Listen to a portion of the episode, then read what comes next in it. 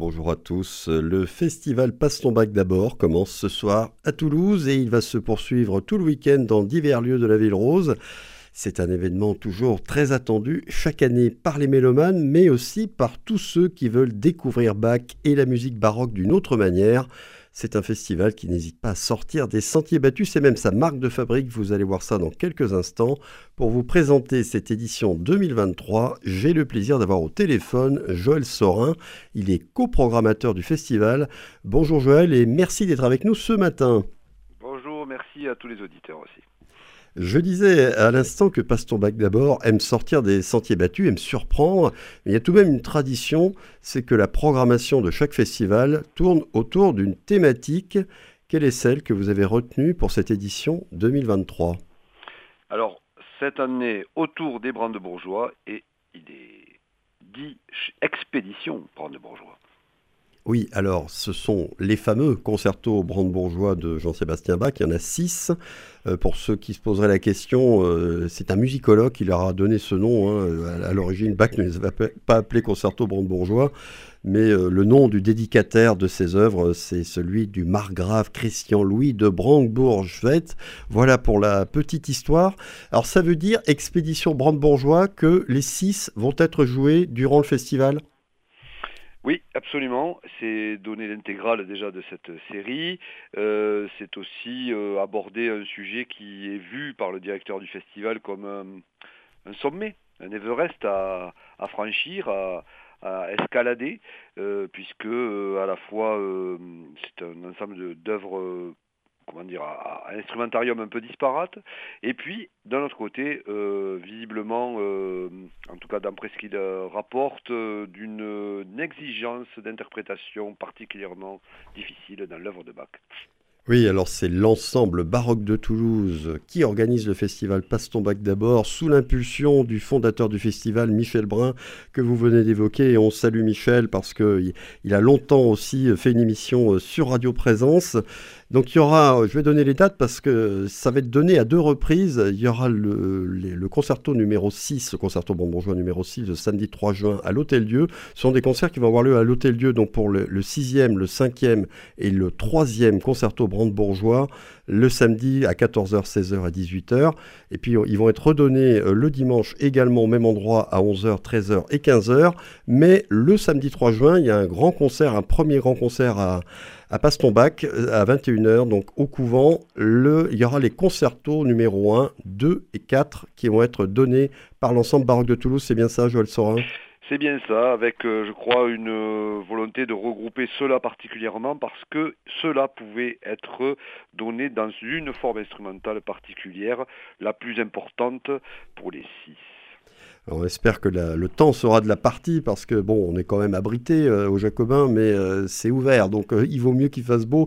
Il vaut mieux pas que pendant le concert on a un orage qui vienne perturber l'exécution des œuvres. Je propose qu'on écoute un, petit extrait pour se mettre déjà dans l'ambiance.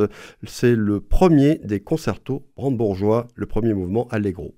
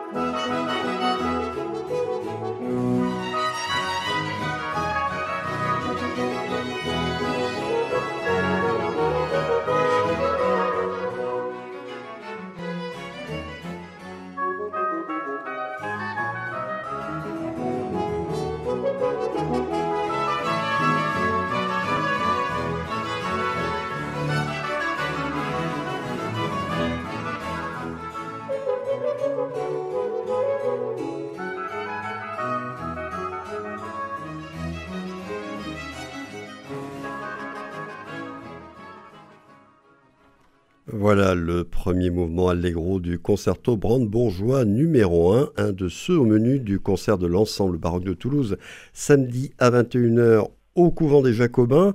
Passe ton bac d'abord aime sortir des sentiers battus, donc notamment en croisant les disciplines et pas seulement musicales autour de la figure et de la musique de Bach. Qu'est-ce que vous avez prévu dans le genre cette année, Joël Sorin? Alors moi j'ai vraiment euh, rejoint cette équipe euh, du ce festival pour ces raisons-là, hein, parce que j'ai toujours euh, porté un œil, je dirais, attendri, touché par la volonté d'une équipe issue de musique classique et baroque de s'intéresser à, ou en tout cas d'inviter des musiciens qui ne sont pas de cette école à s'emparer un petit peu de, de, l'œuvre du maître. quoi dans l'ADN du festival depuis 15 euh, ans, je, crois, enfin depuis le début en tout cas du, festival. Alors euh, je m'y sens vraiment à l'aise. Alors j'ai cette année euh, pensé à plusieurs pistes, notamment, je vais peut-être commencer par celle-là parce que c'est peut-être la plus atypique, c'est-à-dire que j'ai hum, constaté qu'il n'y avait pas, sur Toulouse en tout cas, à ma connaissance, de musiciens de musique électronique qui se soit rapproché de cette œuvre-là. Pourtant, ces musiciens-là sont finalement comme des beaucoup de musiciens occidentaux considèrent Bach comme un des piliers, une, des colonnes vertébrales, disons, de la musique, euh, de la musique. Et, euh, et c'est pas parce qu'ils jouent d'instruments électroniques qu'ils sont euh, euh, loin forcément de ces références-là. Et donc j'ai demandé à, François Méric, qui est un quelqu'un qui est très proche des instruments, qui n'est pas connu comme un musicien, mais comme un réparateur d'instruments, qui, est très proche de l'outil électronique, de vouloir un peu euh, euh, interpréter du Bach sur des synthés analogiques, synthétiseurs analogiques des années 70. Donc on entendra du Bach sur Korg, Oberheim et Wurlitzer, et euh, combiné avec une artiste de, musique électro d'aujourd'hui, toulousaine, qui s'appelle Maya Cross, il devrait faire merveille à ce, sujet. c'est le concert qui a été intitulé Baz Bach, hein, si je ne me trompe pas. Bach, oui, oui, oui, c'est ça. Et avec une idée en plus de, de l'instrumentarium de croiser des œuvres et de faire euh, cohabiter dans le même euh, morceau euh, deux œuvres de Bach à la fois. il y aura du jazz aussi, parce qu'évidemment, depuis Jacques Loussier, qui avait lui réinterprété, c'était approprié euh, la musique de, Bach euh, sous une forme de jazz qui était la sienne. Il y a plusieurs rendez-vous autour de, bah, du jazz, euh, ethno-jazz, duo jazz. Est-ce que vous pouvez nous en dire plus là, sur ces, propositions? Alors, duo jazz avec Mathilde Bail et Erich Cano, un duo effectivement qui s'intéresse à la musique jazz d'habitude, mais qui est quand même constitué d'un contrebassiste 5 cordes jazz et une violoniste classique issus plutôt du classique, euh, donc deux instruments au registre très opposés. Quoi. Euh, et puis on aura aussi le duo Trunk Nazir, qui est un duo d'improvisation habituellement, à qui j'ai que j'ai appelé pour pour voir ce que ça faisait quand je prononçais ce nom, Jean-Sébastien Bach, dans leurs oreilles, et ils m'ont tout de suite répondu comme une évidence pour eux qu'ils allaient euh, avec ce travail, retrouver euh, un ami d'enfance, pour l'un et pour l'autre, l'une étant issue du, de la musique jazz euh, européenne, voire américaine, et l'autre étant au tabla, avec toute son influence de ses origines pakistanaises. Ah, il y a un autre rendez-vous où le jazz va être présent. il y a un très joli titre d'ailleurs pour ce concert, L'oiseau ravage. Qu'est-ce que c'est ça?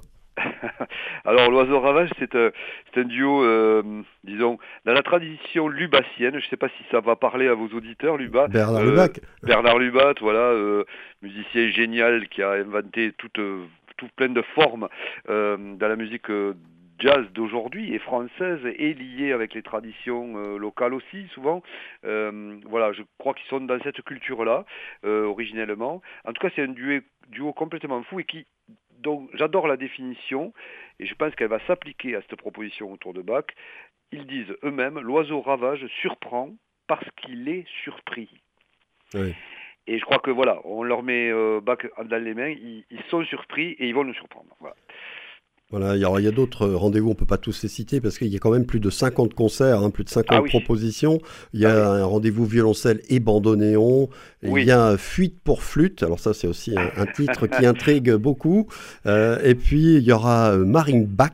Ce sera de la flûte. Et la flûte, c'est la flûtiste solo de l'Orchestre du Capitole, Sandrine Tilly, avec euh, Jean-Sébastien Borsarello, qui est le timbalier de l'Orchestre national du Capitole, qui sera au Marimba à Saint-Pierre-des-Cuisines dimanche à midi et 16h. Donc un rappel sur la formule du festival, il y a de nombreux concerts, donc plus d'une cinquantaine. C'est souvent des concerts plutôt courts, hein, Joël Sorin, Oui, une la demi-heure. majorité euh, sont des concerts de demi-heure maximum.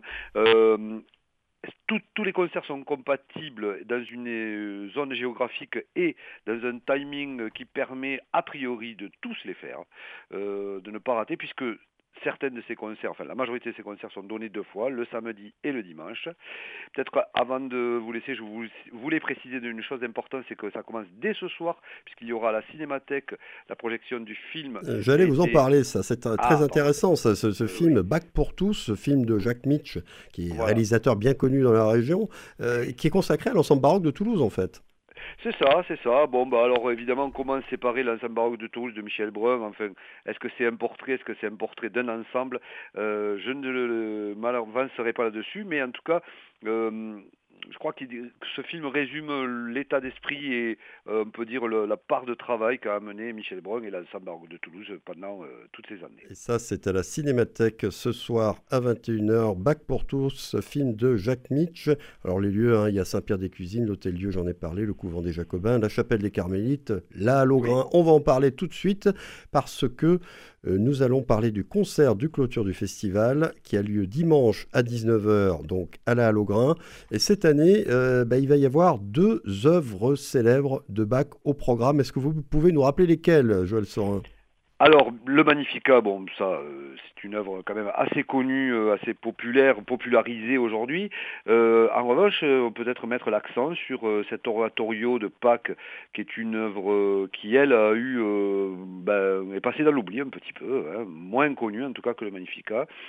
Et euh, ça méritait un- peu d'explication. Donc je crois qu'il y aura entre les deux œuvres, chacune fait environ 40 minutes, un moment d'explication euh, par Michel Brun et l'ensemble. Ça, il est formidable, Michel, pour expliquer justement, pour rendre les œuvres accessibles au public, même si on n'est pas musicien à la base.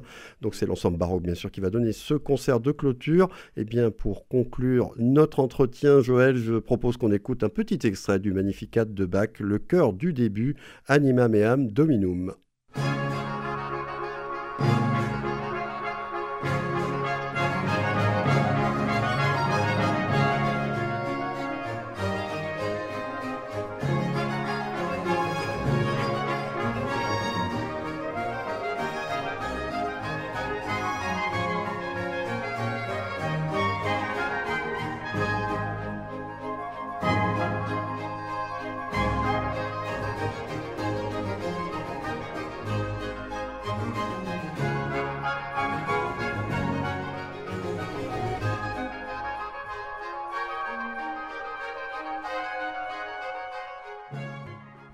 Eh on n'a pas eu le temps d'entendre le début euh, de l'intervention du chœur, mais c'est pas grave, c'est toujours aussi beau le Magnificat de Jean-Sébastien Bach, le chœur du début, Anima Meam Dominum, dans une version de la Netherland Bach Society. Une des deux œuvres au programme du concert de clôture de Passe ton bac d'abord 2023, dimanche à la Lourin, où va donc se produire l'ensemble baroque de Toulouse à 19h sous la direction de Michel Brun. Merci beaucoup Joël Sorin, on va vous souhaiter un bon et un beau festival. Je rappelle que vous pouvez consulter le programme, acheter et réserver vos places en ligne sur le site www.baroquetoulouse.com.